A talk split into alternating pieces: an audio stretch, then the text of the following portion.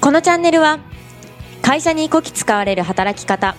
レールに乗った人生に疑問を持つアラサー女子に向けて6ヶ月で人生リニューアル。OL 平均月収の2倍以上をちゃっかり稼ぎ続けるノウハウを独立支援の専門家がお送りします。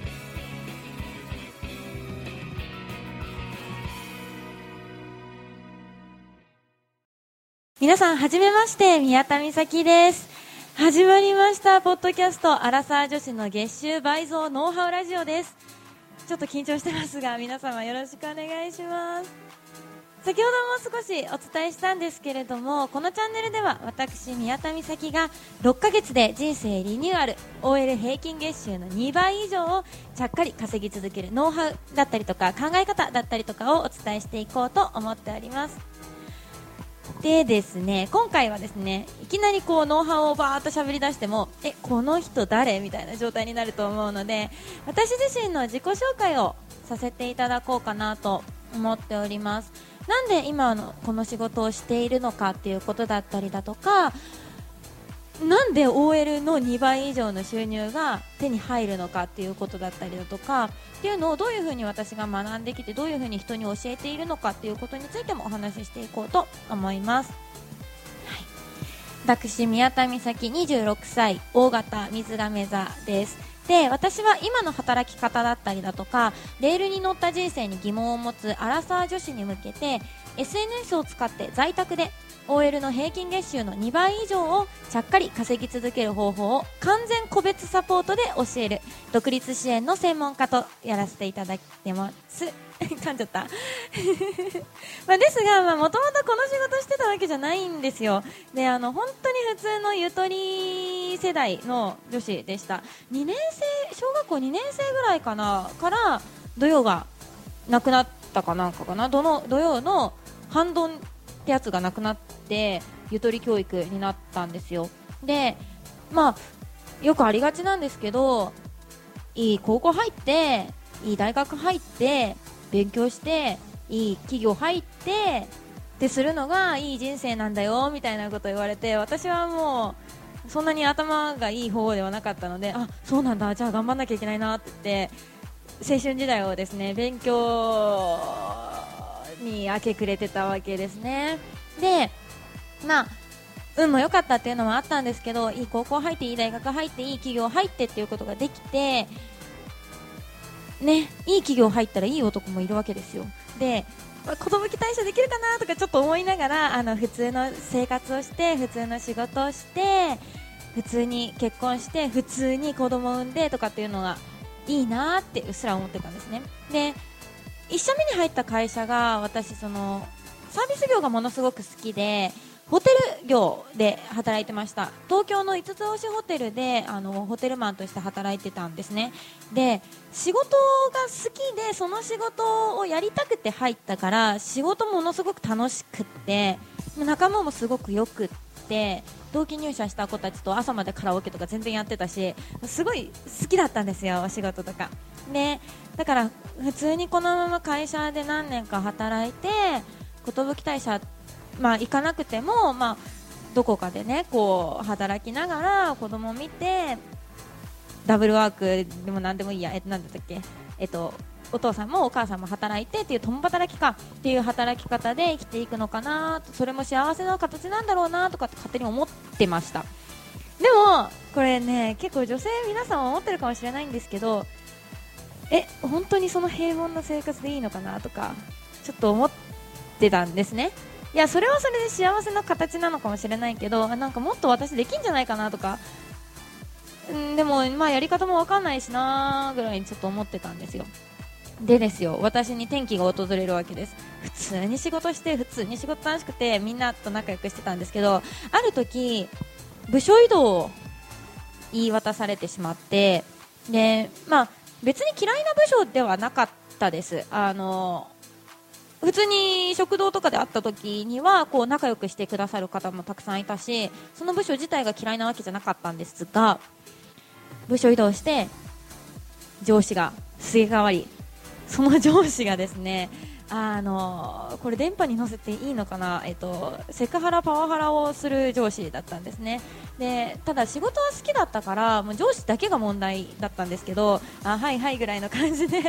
あんまり人の話聞かないぐらいの感じで仕事してたんですね。で当時は私そんなメンタルやられてるとか全然思ってなかったから何も考えずに仕事してたんですけどある時からですねご飯が食べられなくなって何食べてるかが分かんないんですよね。匂いも分かる。けど匂いも分かるんだけどそれが美味しいのかどうかがもう分からなくなってきてしまってでまあ忙しいからかなとか夏だからかなとかいや夏じゃなかったんですけど冬だったんですけどかなとか思いながらうーんちょっと違和感感じながらしてたら今度寝れなくなっちゃってで今度寝れないのに朝4時ぐらいに起きるんですよ。目が覚めるんですよ。別に何も鳴らしてないのに。自然と目が覚めてしまってもう睡眠時間が23時間とか別にそんな忙しいわけじゃないのにそんなになってしまってたりだとか。でもう最たるというか仕事にめちゃくちゃ影響が出たのはもう記憶力にものすごく影響が出始めたんですよ。あのー右から入って左から抜けるってやつです。本当に何を言われても頭にとどめられなくってとりあえずメモであの一軸全部書くんだけどそれが全然頭に残らないっていうなんかわけのわからない状況になってしまってあこれはやばいと思って総合病院の内科に最初に行ったんですよね。ご飯食べられなさすぎるからやばい点滴でも打ってもらおうと思って。でそしたら内科じゃないですって言われて心療内科に行かされてでそこで、えっと、最初は適応障害っていうあの病名が好き。でこれねやらなきゃよかったなって今だったら思うんですけどそういう精神疾患の名前がついたっていうことがなんかこう自分の中で全然受け入れられなくてで会社に言うこともなく当時付き合ってた彼氏に言うこともなく1人で抱え込んじゃって普通に出社してたんですね。で、まあ、そんなのをやってたら悪化の一途ですよ。でどんどん悪くなっちゃってある日4時ぐらいに目が覚めてるのにもう金縛りに合ってるんじゃないかなって思うぐらいピクリとも体が動かなくなって起きられなくてだるすぎて体が重たすぎて。で、まあ、そんなにめちゃくちゃ早く起きてるわけだからあの無理やりにでもこう起きて会社に行こうとしたんですけど電車が気持ち悪すぎて降りて戻してしまって、まあ、のサービス業なので戻してしまうとあの休みというか休んでくれと言われちゃうので休んだんですよね。で、まあ、そういう日がすごく増えてしまってでもう一回病院に行ったらやっぱりうつだと。あの悪化してしまいましたねって言われてしまってあそうなんだみたいな感じで。さすがにそこでちょっと受け入れて病院の先生からもあのドクターストップかかってしまって休職しました。でも会社には1年しか働いてなかったから3ヶ月しか休職期間あげられないよって言われてもうこれでもうすでに絶望だったんですけど3ヶ月しかくれないのみたいな。で病院の先生の話を聞いてると半年はいるよって言われてたんですよね、まあ、3ヶ月しかもらえないらしくて制度上。でも仕方ないからとりあえず3ヶ月もらったんですけどうーん治らず。でもうこれ以上制度上休み上げられないから辞めてくださいって言われて自主退職っていう形で辞めるというか辞めました。2頭ですね。もうね絶望ですよね。すごいこの会社に惚れ込んで仕事もものすごく好きだったし正直言って同期入社した人たちの中で一番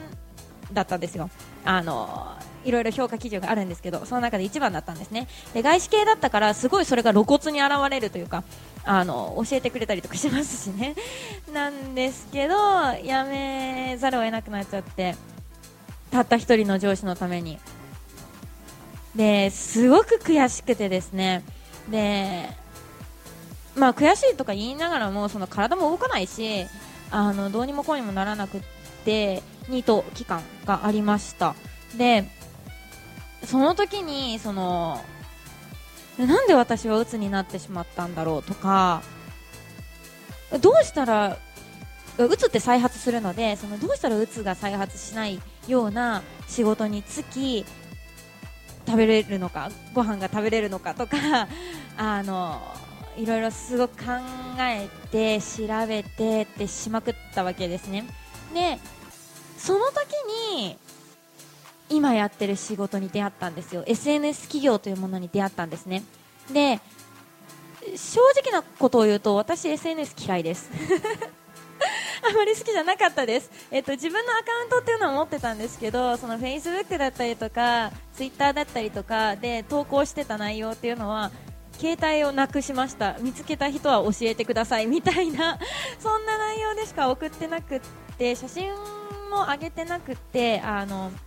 っていうぐらいあの SNS 苦手でしたね。